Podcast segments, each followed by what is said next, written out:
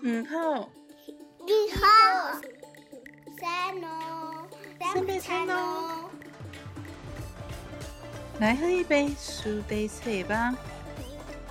本酿醋糖伊利附体共同主持的苏打水。嘿，欢迎收听苏打水，我是棋子。上一集我们有讲到特别节目端午节连续假期，那伊利也分享了他在蒙古是怎么过端午节的。另外，他也分享了蒙古的儿童节。蒙古的国际马拉松还有舞车日是非常有趣的，不知道相亲还记不记得啊？最后一段伊利有跟我们提到蒙古的国庆日那达慕，那我们听到蒙古的国庆日非常的有趣，非常好玩，那要怎么过去呢？这一集伊利跟棋子就要来跟大家分享，我们要怎么飞到蒙古去，蒙古的机票怎么买？有怎么签证？那我们到蒙古之后的旅游怎么去生活换钱？交通工具怎么做？都会在这一集告诉大家。那在这一集之前呢，我想要问一下伊利，哎，伊利，我想在节目开始之前，我想要问一下，所以你每次在结尾的时候都会说“白啦嘞”，这是什么意思呢？白了啦，白了他，就是。嗯，谢谢，再见，那样子。哦，原来是蒙的谢谢跟再见。那你可以再讲一次吗？谢谢，拜啦，再见，白了他。伊利，节目开始了，我想问你说，我们现在在台湾到底要怎么飞到蒙古去？蒙古的机票怎么买？签证又要怎么办呢？我们可以先从怎么飞到蒙古来讨论。一般我们就是搭飞机，是我们最最常使用、最常选择的方法嘛。当然，在蒙古有陆路，因为蒙古是内陆国家嘛，所以也可以通过陆路。那首先，我们先来讲我们比较常见的飞机搭飞机的方式。蒙古从台湾来蒙古的话，一定要经过转机。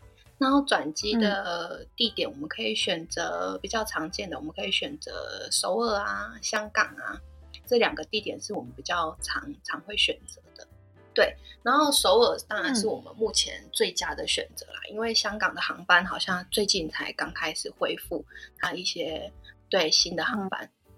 那其实你之前来蒙古，你是从哪里过来的？我第一次是先从首尔过去。然后第二次就是从香港过去，对，所以像我们的经验都是比较类似，都是从首尔跟香港。其实要转机到蒙古的话，从台湾还是有其他选择，比如说釜山啊、东京啊、北京啊、广州、天津，这些都是可以的。可是这些当然就是比较少人选择，当然就是考量到它转乘的距离不是不是不是最近的嘛，我们当然是选择最近的方式。可是如果你有安排其他旅行的话，你这些地点也都可以列入考虑，这样子。那伊利，我想问你，就是蒙古适不适合自助行？因为我们听到很多都是跟团比较多，那自助行到底 O 不 OK？蒙古的自助行，在讲蒙古自助行之前，我想先补充一下。因为我们刚才有提到蒙古是陆路国家，所以其实你从为什么我们说从北京啊，或是广州、天津这些地点，你也可以都去做安排，是因为蒙古有国际铁路，它是可以从中国的北京，就是直直接到蒙古乌兰巴托，然后当然这个火车也可以到俄罗斯的莫斯科，所以其实有一些就是比较安排那种背包客旅行，他们也是会通过陆路的方式，就是体验不同的国家这样。那我们已经提到背包客旅行，所以蒙古当然是可以自由行，只是说你可能在准备上或做功课上，你会需要做比较多的准备这样子。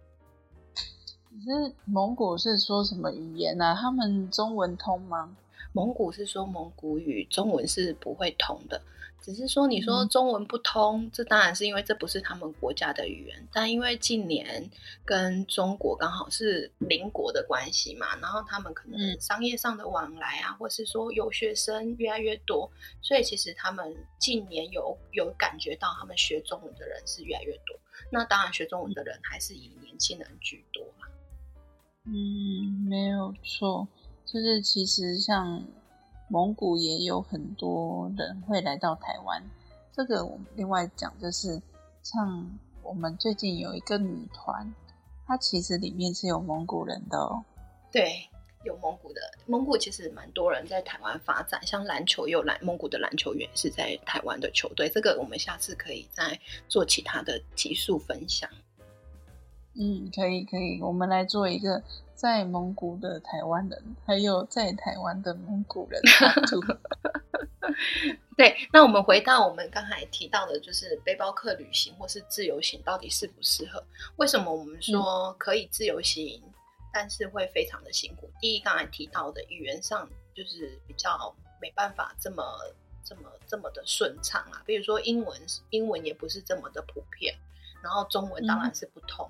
然后就是，所以语言上就是最一个最大的问题。可是我觉得语言上也不是这么这么严重啊。虽然它会造成你不便，可是它也不是说这么不可不可抗力这样子。因为其实，在首都的话，你还是可以，就是就算语言不通，你还是可以很轻松的去完成一些，比如说你去餐厅吃饭啊，这也是没有问题的。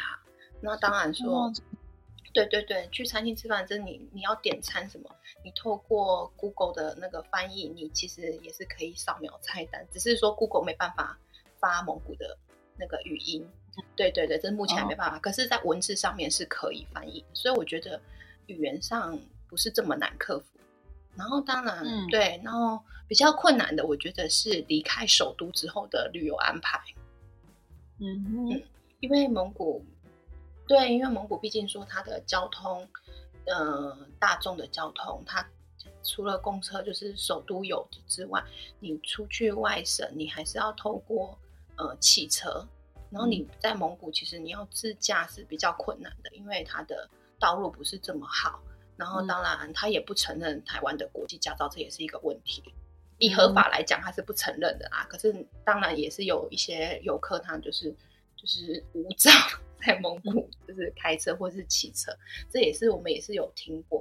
但是我觉得以安全考量来讲，除非说你有当地的朋友就是陪同，要不然其实这样子是一个非常高危险的旅游方式。你自驾的话是一个非常高危险的旅游方式。对，这听到伊利分享到这件事情啊，我也想到，就是我那时候是就是课程要结束了，我就想要出去玩嘛。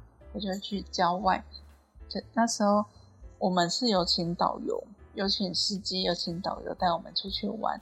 可是那个路真的是完全看不到路在哪里。你以为你看到的是路，可是那个路都是黄泥沙。他们没有像我们有白线、白线跟斑马线，他们就是泥土路在那边跑，所以什么时候要转弯，什么时候要前进，根本不知道。像有些可能还是开在峭壁上面的，我那时候真的觉得我的司机开车技术超好，而且记得那时候在第一次去，我还有朋友因为自己自驾，而且不太会开，出车祸死掉。所以我真的觉得，如果你没有经验，不要开车，不要自己在蒙古开车，你宁愿花多一点钱去请导游，也不要自己开车，真的很危险。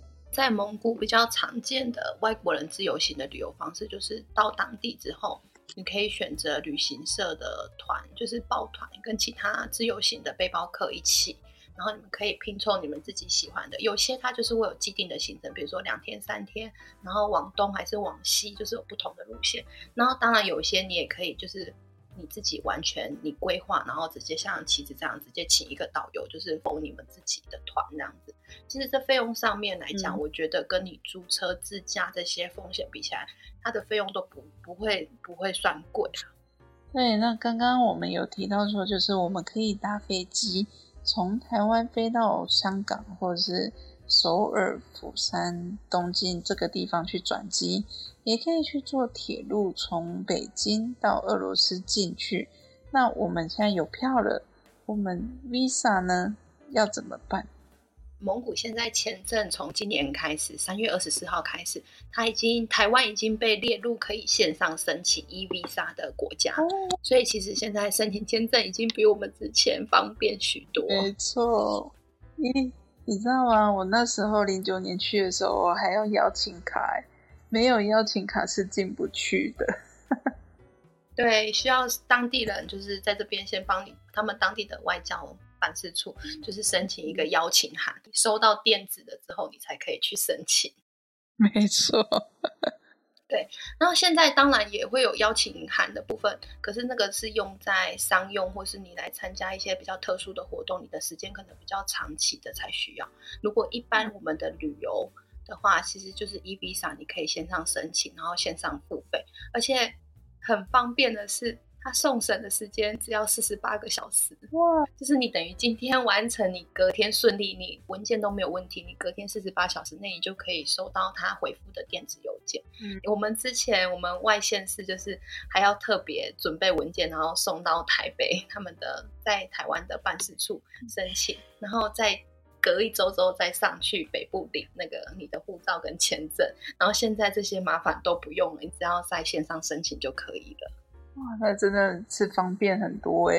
蒙古人真的是越来越爱台湾呐、我觉得这个也是受疫情之后就是有的改变啊，因为疫情之后变成说很多东西就慢慢都线上化，那当然对我们来讲，这就是一个很很旅游上很方便便民的服务啊，而且费用上也也没有说特别涨价特别的贵或是怎样。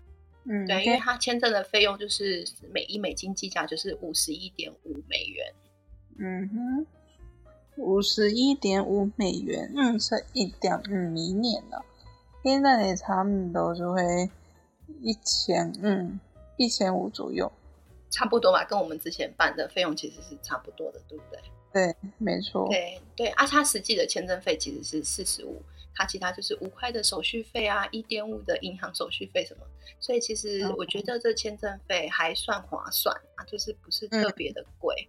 对，然后当然它旅游的就是 e visa 的停留时间最多是三十天，对、嗯哼，对对对，然后它不可以延期，也不可以转换签证的类别，就是你申请就是以旅游为主这样。其实我觉得三十天以旅游来讲已经非常足够，对不对？其实，没错，它这里就是一个月。对啊，对，就这个签证就是专门否观光跟旅游而已。如果你要去工作或者是去读书，是没有办法用这个签证的，对吧？对对对，因为他不可以，你不可以来了之后再转签，你一定要透过像我们刚才讲的，你其他特殊身份，你就要有邀请函或是入学的证明。嗯，然后当然投资的那个规范就更多了，这个我们就先不讨论这些。伊利，你刚刚有提到，就是我们要用，就是准备钱跟文件去申请那个 e visa，那文件是什么呢？文件以我们比较基本的概念，就是其实每次很多国家都一样的要求，就是你出国一定要有六个月效期的台湾护照，然后其他旅行作证的文件就是有说你的订房、订房跟订房记录还有机票已经完成订票的证明这样子，然后最好就是你可能也要有医疗保险啊，或一些财力证明。嗯对，可是以我们之前的经验，就是有订房记录跟机票，就是可以很顺利的申请这样子。哦，那如果就是他真的要财力证明的话，大概是多少？这个他没有没有在规定上面没有特别标示。嗯，就可有可无的概念，果然是蒙古。因为一一般一般是，如果说你申请上没有问题，就是订房记录跟机票，顶多就是你可能付一个行程的大概规划这样子就可以。如果你时间不是非常长的话，其实就是前面记订房记录跟机票就是 OK 的。然后当然你停留的时间越长，他可能就会想说你到底来干嘛？那你可能就是先附上你的行程的规划的那个记录表，其实这都非常 OK，都没有什么问题。我们这么多次的申请签证的，呃。嗯，经验之下，一般是没有被刁难的，都是很顺利就通过。对，哇，听众朋友听完是不是觉得非常的想要马上去到蒙古呢？一机票订好了，签证也办好了，那接下来我们去到蒙古之后，要怎么去旅游？要怎么去玩呢？那我们先休息一下，等一下回来跟大家分享。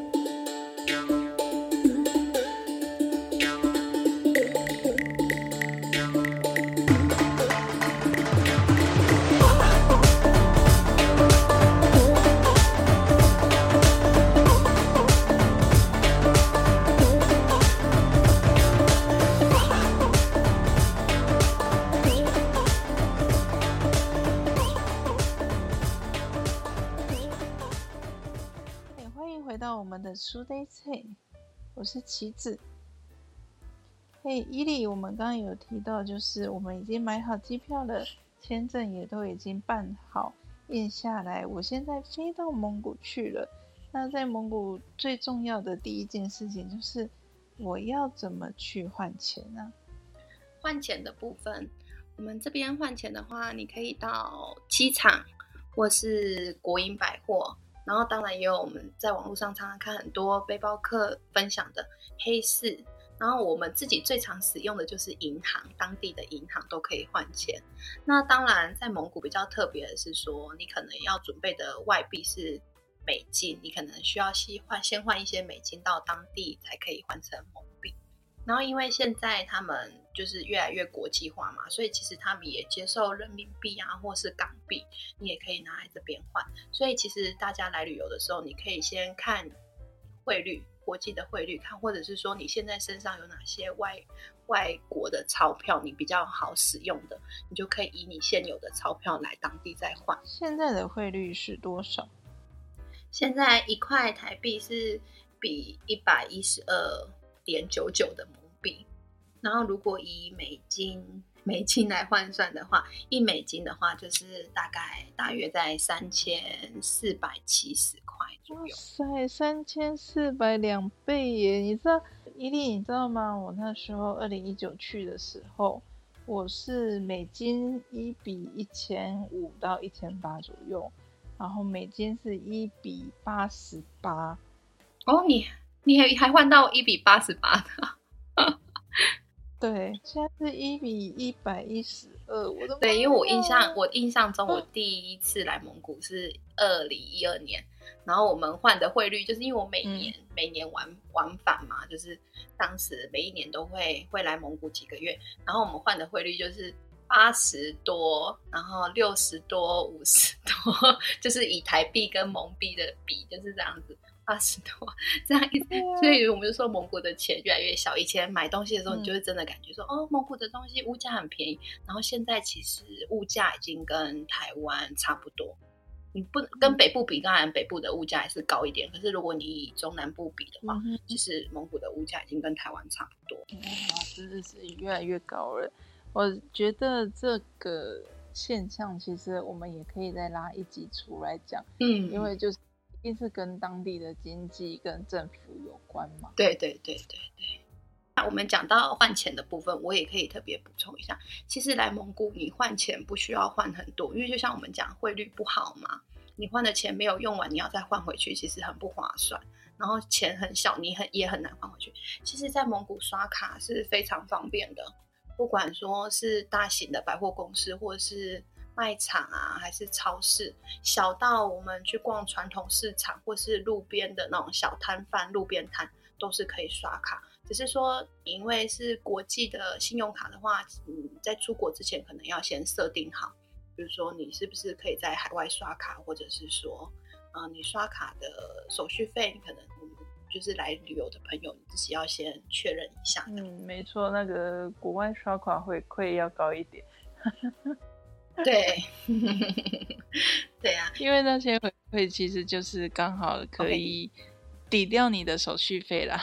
对对对，因为像其实我虽然生活在蒙古，有时候比较大笔的消费，我因为我要累积台湾信用卡的那种回馈或者是一些兑换的话，我其实还是会使用台湾的信用卡刷卡。就是那种回馈上，或是说汇率的比较上，你用台币去购买，其实相对上是比较便宜。真的。嗯，算起来你会感觉上，因为你毕竟你拿蒙古，我们现在赚的是蒙古的钱，我们花在这里的话，其实你会觉得说，哦，那个是不成不成比例的。然后你以台币来讲，因为台币现在跟蒙古比起来，就是台币等于说比较比较大嘛，然后我们就会觉得说，哎，用台币花的话，购购买的话，单价比较高的话，其实是也是蛮划算的。嗯，那这样子其实换钱这件事情已经不是我们主要的需求了，因为现在你只要有信用卡就很方便。对，因为现金在蒙古的话，其实我们会觉得没有那么好使用，是说有时候你找不开，因为像我们讲的，那时候你拿你拿，比如说呃这边的这边的币值就是从两万块、一万块。再就是五千、一千、一百五十，这比较常见的。对，按你我们如果说我们在算说这个东西多少钱，我们通常就是直接去掉两个零，对不对？其实你是这样算对嘛，没就说两万我就当两两万我就当两百花两花，百，对，对对对啊，两千就当二十花，就是类似这样子这样子的，你就是比较好换算啊，你就有一个概概念，就是说这样子嘛。然后一般现金我们就是会用在坐坐计程车，或者是说你去郊区。郊区的时候，因为有些网络比较不好的地方，它可能你要刷卡就会比较不方便。可是其实，在市区的话，一般上都没有什么问题。只是可以提醒，就是你可以带两张信用卡会比较安全啊，因为有时候就是银行合作的关系，不一定每次每一张国外的卡都刷得过这样子。我自己的经验是我用玉山跟汇丰在这边刷是没有问题的。嗯，嗯，那我分享我的经验，就是我用邮局卡是没问题的。哦，OK OK，对啊，对。所以其实这样子是很蛮很蛮方便对，没错，而？且就是因为那时候在那边比较久嘛，然后其实第二次去蒙古的时候，我没有注意到我的金钱，可能因为有很多额外的支出，所以以至于我在那边可能有点捉襟见肘。哦，对 没有控管好，是不是？对，然后我就很担心说怎么办，因为就是美金不够了，然后我也没有地方去换钱，怎么办？我就去试试看，我就拿我的邮局卡去领钱。恭喜你，我真的可以领到钱哦！我我这里还可以教大家一个比较偷吃步的嗯 小撇步，就是像我们一般我们会说，哎、你可以去提款 ATM 领钱，那这个可能就像其实讲，你可能没有开通，没有设定好，或是说机器不接受，嗯 不接受。然后像我，我就是有时候就是朋友来，我就会跟他们讲说，如果你真的线上没有现金，只有信用卡，可是你又要用到现金的时候怎么办？你可以就是用外国人的身份嗯 去拜托商店的老板，跟他讲说，你可不可以帮我刷卡给我现金？啊，真的吗？对，可是他他就是愿意只要他们会愿意，可是金额当然不能大，因为像我讲，他们的货币流通比现在越来越少使用嘛，因为他们是自己当地人的话，他们其实线上的那个银行的 APP，他们就可以直接转账付钱，所以他们现金真的是越来越少使用。所以说，哦呃，有时候超商或是小店，它其实嗯老板的现金也没那么多。可是我的意思是说，你如果小金额，有时候像你坐计程车一万块、两万块，你临时要，可是你身上没有现金，你可以跟老板讲说，你可不可以帮我刷个两万块或五万块，就是大概五百块的金额，然后他嗯就会给你现金，可是他就会收一个五百块的手续费，大概就是五块钱台币的手续费。我觉得这很嗯 OK 啊，因为比你去 ATM 领的手续费，或者是你换钱的手续费都还要划算。没错。嗯，哇，有听到这一集的相亲，有听到这一集的听懂赚到了，有没有学到伊利的小撇步啊？在银行换钱是不是一定要带护照？